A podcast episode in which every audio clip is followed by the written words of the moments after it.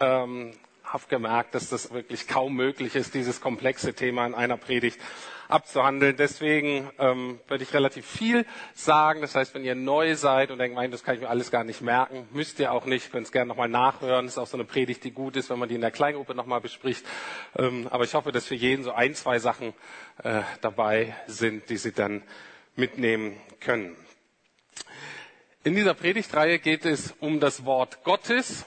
Und da ist mir jetzt ähm, immer wichtiger geworden, dass eben das Wort Gottes sowohl die Bibel meint, die Heilige Schrift, als auch Jesus Christus selbst.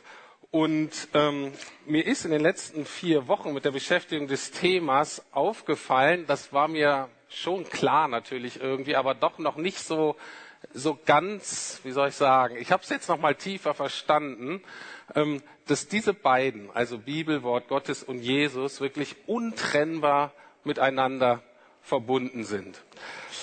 Und zwar ist es so, dass die Hauptbotschaft der Bibel oder die zentrale, wo es zentral darum geht, ist eigentlich Jesus Christus. Das heißt, das Alte Testament führt alles darauf hin, auf Jesus Christus, auf sein Leben, ähm, auf sein Sterben, auf seine Auferstehung und dann eben strömt wieder alles, dieses Leben, was da entstanden ist, strömt dann hinaus ähm, in die erste Christenheit und dann so in die Welt. Und ähm, also diese beiden Dinge sind wirklich sehr, sehr eng miteinander verbunden und das ist auch gerade für die Interpretation wichtig im Hinterkopf zu behalten.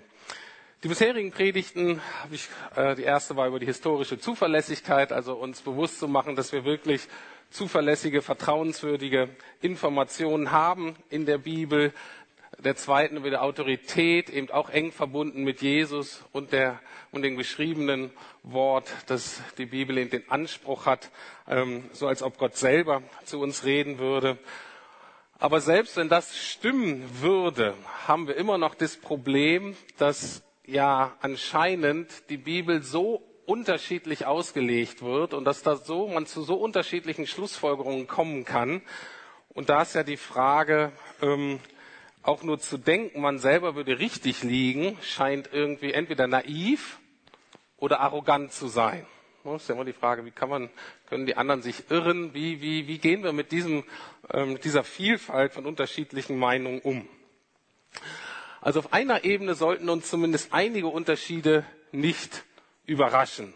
Es gibt nicht, zumindest hat kein Mensch oder keine eine Kirche, die eine einzig biblische Auslegung.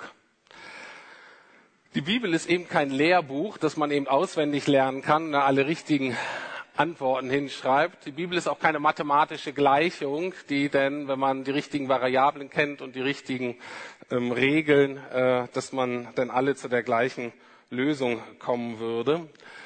Hans-Peter hat letzte Woche gesagt, dass die Bibel auch ein Liebesbrief ist. Und ich denke, wenn das ein Liebesbrief an so viele verschiedene Menschen und so vielen unterschiedlichen Kulturen und Kontexten ist, dann wundert uns nicht, dass auch Gott als der letztlich Liebende da immer mal unterschiedliche Dinge rauspickt und betont, damit die Leute diese Liebe auch richtig ver verstehen. Also von daher, dass es da einige Unterschiede gibt, das sollte uns überhaupt nicht ähm, verwundern.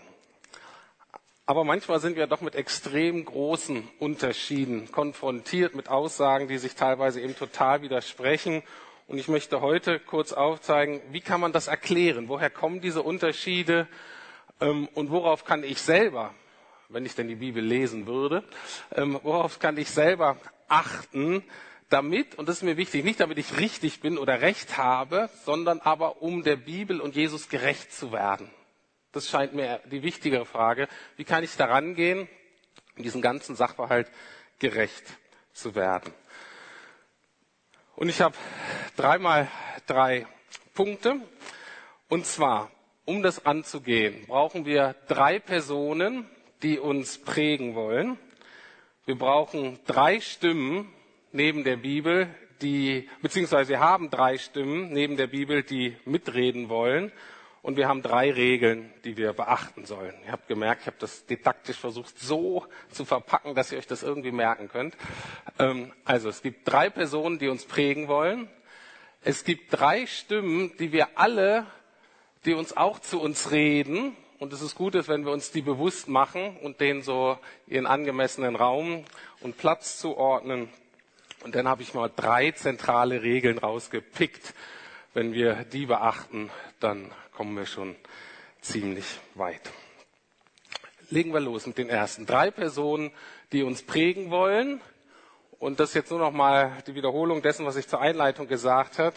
Ähm, die erste Person, die uns natürlich bei der Interpretation letztlich entscheidend prägt, der praktisch Dreh- und Angelpunkt ist, der, der, der, ähm, der entscheidende Schlüssel zum Verständnis, ist eben Jesus. Und ich werde noch mal eine ähm, eine Bibelstelle vorlesen, die ich schon mal in der ersten Predigt vorgelesen habe. Und zwar im Neuen Testament in einem Brief steht Folgendes. Hebräer 1, Verse 1 bis 2. Viele Male und auf verschiedenste Weise sprach Gott in der Vergangenheit durch die Propheten zu unseren Vorfahren. Vieles im mündlich, aber einiges davon ist eben auch aufgeschrieben im Alten Testament. Jetzt aber am Ende der Zeit, also ersten Jahrhundert dann, Jetzt aber am, ersten, äh, am Ende der Zeit hat er durch seinen eigenen Sohn zu uns gesprochen. Und das ist natürlich Jesus. Also Jesus ist das vollkommene Abbild von Gottes Herrlichkeit, der unverfälschte Ausdruck seines Wesens. Durch die Kraft seines Wortes trägt er das ganze Universum. Und nachdem er das Opfer gebracht hat, das von den Sünden reinigt, hat er den Ehrenplatz im Himmel eingenommen, den Platz, an der rechten Seite Gottes, der höchsten Majestät. Selbst im Vergleich mit den Engeln ist seine Stellung einzigartig. Haben wir ja gerade gesungen. Ihm wurde ja auch ein unvergleichlich höherer Titel verliehen als ihnen. Das ist nochmal ganz deutlich. Dem Schreiber auch des, des Neuen Testaments war das klar. Es geht letztlich um Jesus und er ist auch der Entscheidende. Nur in der Beziehung mit ihm, in dem, wie ich ihn erfahren habe, kennengelernt habe, kann ich überhaupt eine Hoffnung haben, äh, die Bibel wirklich zu verstehen. Und hier sind nochmal zwei Dinge betont. Einmal das Opfer für die Sünden, das, was wir nachher auch im Abendmahl nochmal feiern bzw. in Anspruch nehmen. Also Jesus so zu erfahren, dass er für mich gestorben ist, dass er meine Sünden vergeben hat. Wir sagen zu merken, dass Jesus mein Retter ist. Das ist das eine. Und das andere ist, dass Jesus jetzt einen ganz hohen Titel hat ist die Majestät. Wir können sagen, ist der König. Wir sprechen oft dafür, dass Jesus denn der Herr meines Lebens wird. Und wenn man das so erfährt, dann ist es klar, okay, Jesus hat jetzt was zu sagen. Er hat sogar das Sagen. Und deswegen ähm, ent entwickelt man prinzipiell schon mal eine Haltung gegenüber der Bibel, dass man sagt, okay, ich höre mal hin, selbst wenn ich es gerade nicht verstehe, und selbst wenn es mir vielleicht gerade nicht gefällt. Aber es ist einfach was, ich will da drauf hören. Und es ist natürlich ein Politikum zu sagen, hör mal zu, wenn du Jesus so nicht erfahren hast, dann kannst du letztlich die Bibel nicht wirklich verstehen. Das ist aber meiner Meinung nach so. Genau das gleiche Problem hatte Paulus auch. Er hatte sich eben auseinandergesetzt mit den Juden seiner Zeit. Er war selber Jude und er kannte die Bibel total gut. Und er bescheinigt den Juden auch, so, die, die studieren die Bibel und die knien sich wirklich rein, die meinen es echt ernst mit Gott. Aber die entscheidende Erkenntnis haben sie nicht. Als er das den Juden immer so gesagt hat, haben die nicht gesagt, ja, hast recht, äh, sondern, das haben wir ja gerade in der Apostelgeschichte gelesen, die waren richtig ärgerlich, die waren auch neidisch und es gab dann Zoff. Und Paulus hat natürlich nicht gesagt dann, na, die hatten eben Pech, sondern der hat eben sein ganzes Leben dran gesetzt zu sagen, ich versuche denen das irgendwie zu erklären, von allen möglichen Seiten komme ich, damit die das Entscheidende der Bibel, nämlich Jesus, wirklich erkennen. Ich selber hatte vor gut 25 Jahren mal so ein Aha-Erlebnis, was das macht, mit dem Verständnis, auch mit dem Reden über die Bibel. Äh, wenn jemand, so, wie soll ich sagen, so eine Bekehrungserfahrung hat oder wenn es deutlich wird, es geht um Jesus. Und zwar, ich hatte da so ein, heute würde man wahrscheinlich sagen, freiwilliges soziales Jahr in Frankreich in einer katholischen Lebensgemeinschaft ähm, verbracht, wo ich mit geistig Behinderten so zusammengelebt habe. Und da waren eben ähm, drumherum, ich war so der einzige Freikirchler, bin so gerade zum Glauben gekommen, relativ früh und war so Feuer und Flamme für Jesus äh, und war dann in dieser Gemeinschaft und die wussten nicht so ganz, was sie mit mir anfangen sollten. Ähm, das, mir hat das total Spaß gemacht. Es waren ganz tolle Leute da, die haben sich echt engagiert. Es war, war prima. Dann waren die auch alle katholisch. Das heißt, die äh, sind dann auch immer zur Messe gegangen und so weiter. Aber immer, wenn ich mit denen so über Jesus reden wollte und vielleicht auch Sündenvergebung und meine Bibel lesen, miteinander beten, dann haben die mich immer angeguckt. Na, was will der eigentlich? Bis ich dann irgendwann eine Schwester von einer Mitarbeiterin getroffen habe bei irgendeinem Treffen und die kam so zu mir und sagt, hey, ich bin total gut, dass du da bist äh, und ich bete schon lange für meine Schwester, dass sie Jesus kennenlernt. Und ich so, aha. Ähm, und da habe ich zum ersten Mal gemerkt, ich kam damit ins Gespräch und das, das wusste ich damals nicht. Ich selber war nicht charismatisch äh, und kannte mich nicht aus. Und ich habe immer wieder so Leute äh, getroffen und die waren Teil der katholisch-charismatischen Erneuerung. Und bei denen ging es immer so, dass sie sagen, komm, lass uns doch mal für meine Schwester beten. Und das war für mich total interessant, dass in ganz vielen Dingen ich mit dieser Frau eine Übereinstimmung hatte, obwohl wir uns über Maria nicht hätten einigen können und auch über die Bedeutung des Abendmahls vielleicht täglich und so weiter. Das heißt, die war immer noch total katholisch, vielen Dingen, aber im Zentrum war da irgendwie ähm, eine Einheit und, ähm, und das war eben darum, weil sie sagte, okay, alles andere, was wir haben, unterschiedliche Prägung, letztlich geht's um Jesus. Zweite Person, ganz eng verbunden mit Jesus. Äh, und das ist die zweite Person, die uns prägen will, die prägen muss. Das ist die Person, die uns letztlich überhaupt zu Jesus führt. Das ist die Person, die uns die Augen dafür öffnet und die göttlichen Dinge überhaupt zu verstehen. Und zwar ist das die äh, Person des Heiligen Geistes. Und in der Reformation, also das, was wir nächstes Jahr feiern, 500 Jahre Reformation, in Deutschland ist das hauptsächlich Martin Luther, weltweit äh, war Calvin wahrscheinlich noch etwas einflussreicher. Ähm, das war für die der entscheidende Schlüssel zum Verständnis der Bibel, und zwar es war der Heilige Geist. Die waren auch ziemlich radikal und zusammengefasst haben sie gesagt, der Heilige Geist ist eben der, der überhaupt die Bibel inspiriert hat und der Heilige Geist ist auch der Hauptausleger, damit wir dann die Bibel verstehen können. Also der Heilige Geist ist, uns, ist die Person, die uns zu Jesus führt und der Heilige Geist ist auch die Person, die dann in uns befähigt, uns befähigt, bei Jesus auch zu bleiben und dann die Bibel zu verstehen. Und die haben ganz deutlich gesagt, ohne Heiligen Geist hast du keine Chance, die Schrift zu verstehen. Und, ähm, und Jesus sagt genau das Gleiche in Johannes 16, Verse 12 bis 14. Da sagt er zu seinen äh, zu seinen Freunden, zu seinen Schülern, kurz ne, bevor er dann stirbt und aufersteht und dann in den Himmel fährt, sagte er, ich hätte euch noch viel zu sagen, aber ihr werdet jetzt überfordert. Doch wenn der Helfer kommt, der Geist der Wahrheit, also der Heilige Geist, wird er euch zum vollen Verständnis der Wahrheit führen. Denn was er sagen wird, wird er nicht aus sich selbst heraus sagen. Er wird das sagen, was er hört. Und er wird euch die zukünftigen Dinge verkünden. Er wird meine Herrlichkeit offenbaren, denn was er euch verkünden wird, empfängt er von mir. Also auch da diese Abhängigkeit von uns, letztlich von Gott. Von Gott Jesus und von Gott dem Heiligen Geist. Und dann aber, selbst wenn alles das da ist in unserem Leben, ist auch deutlich, gibt eine dritte Personengruppe, die uns prägen wollen. Ich habe die mal Lehrer genannt, aber das können eben alle diejenigen sein, die uns das erklären, was da steht. Ähm, wenn ihr mitgelesen habt, Apostelgeschichte 8 ist ja die Situation, da war ein Afrikaner, der ist nach Jerusalem gegangen, der war, hatte sich vorher wahrscheinlich schon zum Judentum bekehrt, ähm, hat dann dieses große jüdische Fest in Jerusalem ähm, mitgemacht und ist dann, äh, wollte wieder zurückgefahren und einer von ähm, Jesu Jüngern, einer von Jesu Freunden. Gott hat ihm gesagt, Mensch, steigt bei dem Afrikaner da mal in die Kutsche, dass ihr euch mal unterhalten könnt. Ne? Und dann hat Gott das so geführt und dann fragt derjenige natürlich, hör mal zu, also, und dieser Afrikaner, der hat ihm gerade in der Bibel gelesen. Also im Alten Testament natürlich damals. Und dann hat, ähm, ähm, hat dieser Philippus den gefragt, na, verstehst du überhaupt, was du da liest? Gute Frage. Und er sagt, natürlich nicht. Wie kann ich denn? Ist hier keiner da, der es mir erklärt. Und sagt Philippus, okay, das Problem können wir lösen. Und dann sitzt er da und erklärt ihm das, wie das zu verstehen ist. Und der Afrikaner sagt, der Äthiopier, das ist der Hammer. dann lasse ich mich doch gleich mal taufen. Und er sagt, gut, da gab es irgendwo ein bisschen Wasser, haben sich gleich, hat er sich gleich taufen lassen.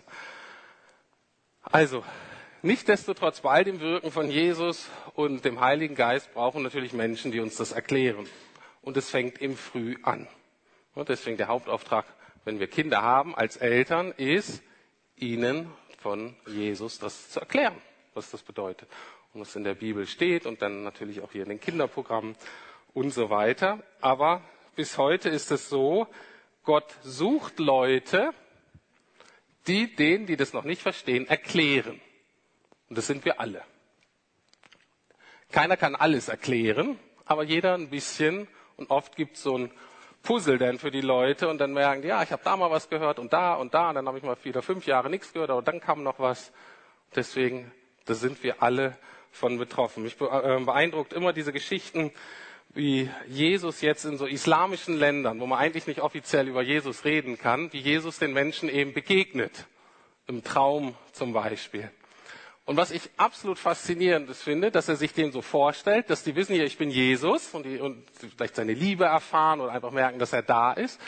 Aber Jesus selbst dann in der Erscheinung den Leuten nicht erklärt, worum es eigentlich geht.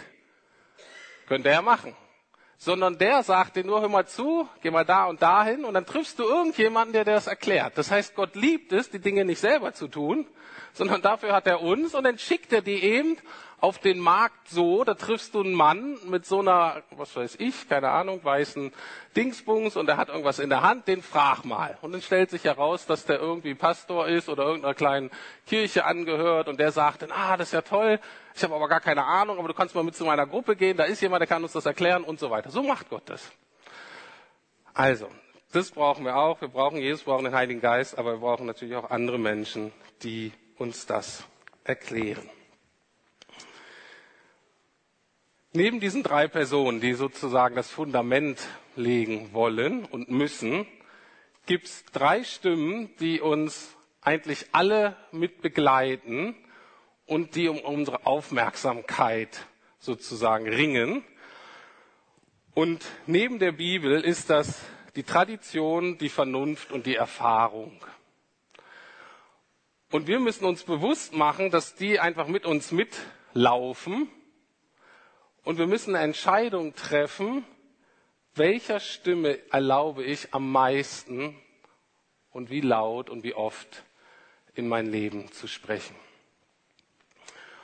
Und in der Reformation, und dem schließe ich mich an, war eben diese Grundentscheidung, die lauteste Stimme und der, der ich letztlich, also zum ersten hinwende und dann wieder auch am letzten, an der ich alles entscheide, ist die Bibel.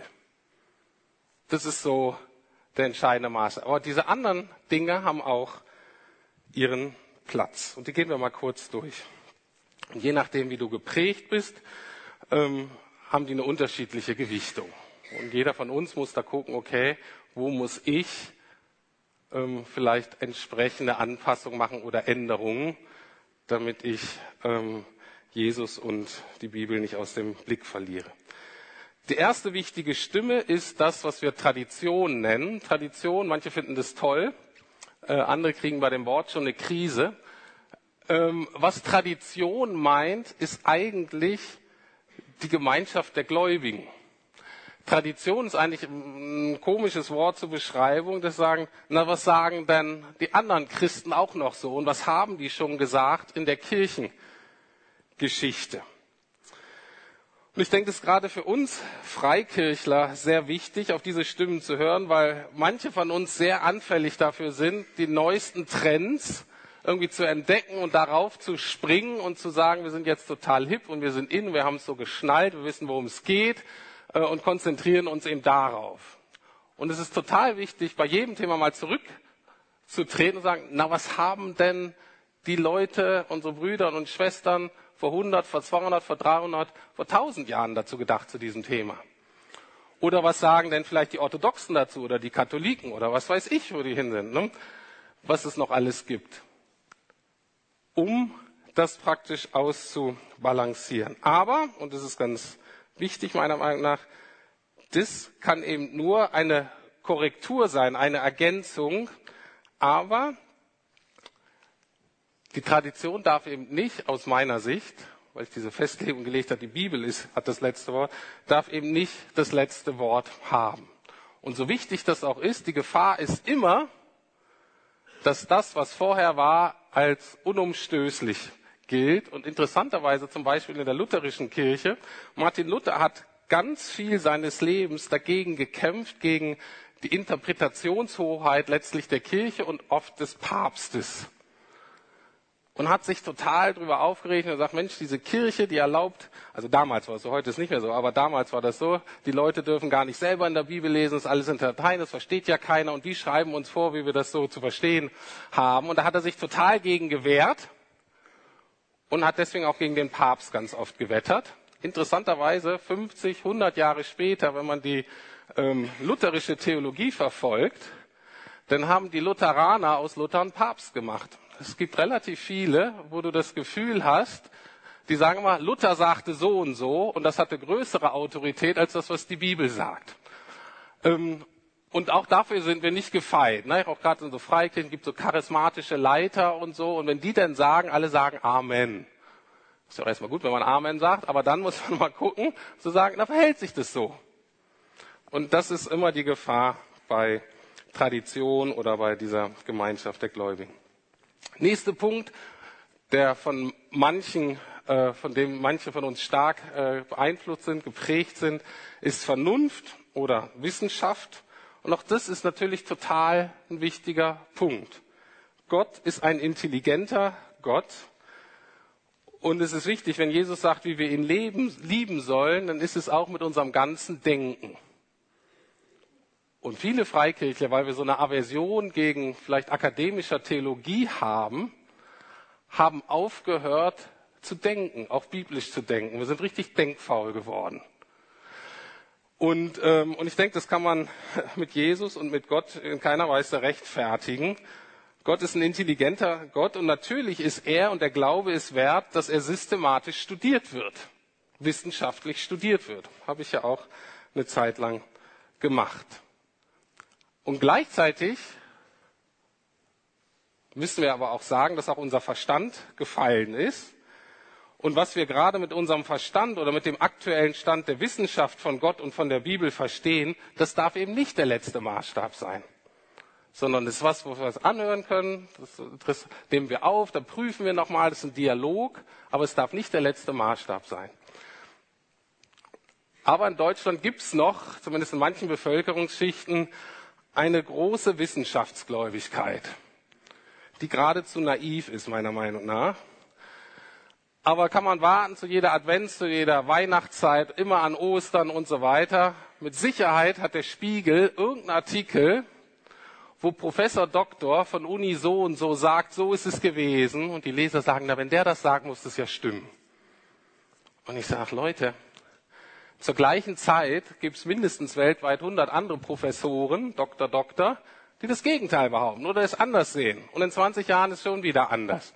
Es ist gut zu hören, was der Professor Doktor, Doktor zu sagen hat und wir wollen da auch von lernen. Aber das als letzten Maßstab zu machen, ist meiner Meinung nach äh, der falsche Schwerpunkt. Und der letzte Punkt, Erfahrung. Und auch das ist natürlich was, was wir hoffentlich alle haben. Natürlich haben wir ihn alle. Man kann dich nicht erfahren. Ne? So ein bisschen wie man nicht nicht kommunizieren kann. Wenn man nichts erfährt, hat man auch irgendeine Erfahrung gemacht. Ähm, und die Erfahrung ist total wichtig. Wenn es in der Bibel darum geht, dass Gott mich liebt oder dass er mir barmherzig ist oder dass er mir meine Sünden vergeben hat oder dass er mir Kraft geben will, dann sind das alles Dinge, die ich auch erfahren soll. Das sind alles Dinge, die so einen Einfluss auf mich haben, dass sie mich als ganze Person verändern. Und Erfahrung meint mehr als Gefühle, aber auch Gefühle gehören dazu, je nachdem, wie wir so gestrickt sind. Und die Bibel ist ja ganz oft Berichte von Leuten, die kleine und auch richtig große Erfahrungen mit Gott machen. Und auch wir müssen diese Erfahrung machen, dass Gott möchte, dass wir das erleben. Und gleichzeitig, ich denke, das ist gerade die Gefahr der jüngeren äh, Generation, dass man Erfahrung mit guten Gefühlen verwechselt. Und das, was mir keine guten Gefühle macht, ich dann denke, na, das lasse ich mal. Das ist dann vielleicht nicht so relevant für mich oder ist mir zu anstrengend. Und natürlich muss uns klar sein, dass Gott selber und Gottes Wahrheit größer ist als unser eigener Erfahrungshorizont. Und dass gewisse Dinge richtig sind und stimmen und vielleicht auch relevant sind, selbst wenn ich sie noch nicht erfahren habe oder selbst wenn sie sich gerade für mich nicht so gut anfühlen. Hm? Also von daher auch da, ich glaube, für manche von uns müssen die Erfahrungen wieder ernster nehmen, weil sie vielleicht völlig verkopft sind mittlerweile, weil sie sich in so eine Routine einge, äh, angewöhnt haben. Ähm, und gleichzeitig gibt es aber andere von uns, die sind so gefühls- und erfahrungsbasiert und die müssen vielleicht lernen, okay, es gibt auch noch andere Messer, äh, Gradmesser von Wahrheit. Gut, soweit. Also erst die drei Personen, die sozusagen das Fundament legen, dann diese drei Stimmen, die uns alle begleiten, die alle zu uns reden. Und es ist gut, ist, wenn wir uns das bewusst machen, was sagen die mir eigentlich und wie kann ich das einordnen. Und ihr könnt euch vorstellen, je nachdem, wie wir das gewichten, kommen wir zu ganz unterschiedlichen Auslegungen der Bibel. Und zum Schluss drei Regeln, die wir beachten sollten. Natürlich gibt es noch viel mehr, aber ich habe jetzt erstmal nur drei genommen und ich habe sie alle aus der Reformation genommen. Drei ähm, Regeln, die auch jetzt eigentlich den meisten Standard freikirchlich oder evangelikalen oder evangelischen irgendwie prägen oder prägen sollten. Erste Regel ist, die Schrift legt die Schrift aus. Sehr einfach. Die Schrift legt die Schrift aus. Die Reformatoren haben gesagt, innerbiblische Referenzen sind außerbiblischen Erklärungen vorzuziehen. Ja? Es ist immer gut zu gucken, was sagt eigentlich die Bibel insgesamt dazu. Und zur Gewichtung hilft, wie Sie sagen, helle Stellen werfen Licht auf die dunklen Stellen. Also es ist gut zu gucken, wo ist ein Thema ganz klar, in der Regel natürlich auch, wo ist im Jesus, im Neuen Testament, wo ist das irgendwie deutlich geworden. Und wenn das klar ist, mit dieser Erkenntnis, mit dem Licht, wenden wir uns den dunklen Stellen zu, den schwierigen, die Dingen, die eigentlich zumindest in unserer Zeit keinen Sinn machen. Und es ist wichtig zu berücksichtigen, weil ganz viel Verwirrung gestiftet wird, dass irgendjemand, in der Regel ein cleverer Typ, irgendeine obskure Stelle, die man wirklich nicht versteht, wo man denkt, was soll die da, das macht ja alles keinen Sinn und so weiter, die nimmt er dann und zeigt auf, wie sonderbar das alles ist. Und von dieser sonderbaren Stelle wird dann Schlussfolgerung gezogen auf alle anderen Dinge, auch über Jesus und Gott und die Bibel und so weiter. Ich würde sagen, das ist, der, das ist ein unfairer, ist ein falscher Weg. Wir fangen mit der hellen Stelle an und gucken uns dann die schwierigen an. Und wenn wir manches nicht verstehen, auch gut. Vorausgesetzt natürlich ist immer, ist ja auch nicht mehr selbstverständlich, dass man die Schrift kennt. Und man kennt sie nur, indem man sie liest. Zweite Regel ist das, worum es letztlich geht und was wir erarbeiten sollen, ist, ich habe es mal, wie habe ich das genannt, der, die ursprüngliche Wortbedeutung. Das ist da, wo, ich sage mal jetzt so theologische Arbeit wirklich anfängt. Das heißt, das Bemühen zu schauen, was diese Aussage erstmal in dem ursprünglichen Kontext, also von diesem Autor, der das geschrieben hat, an seine ursprüngliche Zuhörerschaft bedeutet hat. Und natürlich ganz wichtig, dass man immer das Genre berücksichtigt. Also wenn da ein Geschichtstext ist, den legt man anders aus als ein poetischer Text und, und, und so weiter. Gibt es natürlich Regeln, die gelten auch in der Bibel. Aber mit diesem ursprünglichen Wortsinn, sich darauf zu konzentrieren, ist insofern wichtig, dass uns das bewahrt, sofort alle möglichen wilden Spekulationen loszutreten es bewahrt uns aber auch davor, den Text zu schnell meinen eigenen Bedürfnissen anzupassen. Viele von uns lesen die Bibel heute so, was hat mir das jetzt zu sagen? Ich brauche jetzt das und das, was bedeutet das für mich? Wenn du so an die Bibel geht, wird sie dir immer fremd bleiben. Warum? weil das eine totale egozentrische Exegese ist. Das ist eine total, das, das macht dich eigentlich beziehungsunfähig. Genauso beziehungsunfähig wie in einer, in einer zwischenmenschlichen Beziehung, wenn du dir nie mal die Zeit nimmst zu sagen, na, wer ist eigentlich die andere Person, die da mit mir redet, mit der ich in Beziehung gehe, und mal zuhöre, wie die ist, sondern alles, was die Person sagt, immer denkt, was bringt mir das, was hat das mit mir zu tun, und du eigentlich nur bei dir bist. Und das sehen wir in Beziehungen heute ja sehr stark und genauso gehen wir auch an die Bibel. Und so werden wir Gott nie kennenlernen. wenn wir nicht lernen, zu sagen, ich halte mal stille, ich nehme mich mal zurück und sage, was steht da eigentlich, was wird da gesagt, was kann ich da erkennen. Und ich habe euch drei Bibelhilfen mitgebracht. Wenn ihr die benutzt, kommt ihr schon sehr, sehr weit. Das erste ist das, was eine äh, was man eine Konkordanz nennt. Äh, die Älteren haben das wahrscheinlich noch in Buchform, das ist auch gut. Ähm, heutzutage viel einfacher ist das zum Beispiel über diese Bibelprogramm bibleserver.de ne, und dann kann man jedes Wort eintippen und dann sieht man das, wo das alles überall in der Bibel auftaucht. Das ist super. Und dann kann man das so vergleichen. Was noch hilfreich sind, sind Studienbibeln. Ich habe mal zwei jetzt äh, mitgebracht. Die eine ist eine Thompson-Studienbibel. Die ist insofern gut, dass die eben sehr gut mit diesem Schriftlicht Schrift aus. Da sind, ist die sehr gut, die ist ein sehr gutes innerbiblisches Referenzsystem. Denn wenn man ein bisschen mehr Hintergrundinformationen haben will, dann gibt es andere Studienbibel. Ähm, ich finde zum Beispiel die Genfer Studienbibel ganz gut, aber es gibt auch andere, eigentlich so im deutschsprachigen Raum sind die eigentlich alle brauchbar. Und die haben noch ein bisschen mehr Hintergrundinformationen zum Autor und so weiter ähm, zum historischen Kontext. Und wer wirklich einsteigen will, das ist das dritte Buch, Studienbuch Altes und Neues Testament.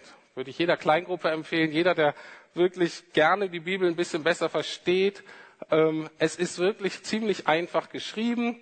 Ähm, auch Theologiestudenten, Evangelikale arbeiten damit, aber es ist wirklich einfach geschrieben und man kriegt eben gute Hintergrundinformationen, einfach aufgearbeitet ähm, und kann dadurch eben viel besser einordnen, ah, was, was, worum ging es da damals, was war so die Aussage, was war der ursprüngliche Wortsinn. Gut, also wenn ihr das nehmt, kann man überall bestellen, kann man kaufen. Ähm, ich habe es auch alles bei mir im Büro. Ich würde es auch ausleihen kurzfristig, aber nur zum Angucken, um es dann, dass ihr euch das kaufen könnt. Es lohnt sich, diese Anschaffung. Gut, und jetzt die dritte Regel, also erste war Schrift mit Schrift auflegen, zweite der ursprüngliche Wortsinn und dann die dritte Regel ist das, was Luther gesagt hat, Gesetz und Evangelium.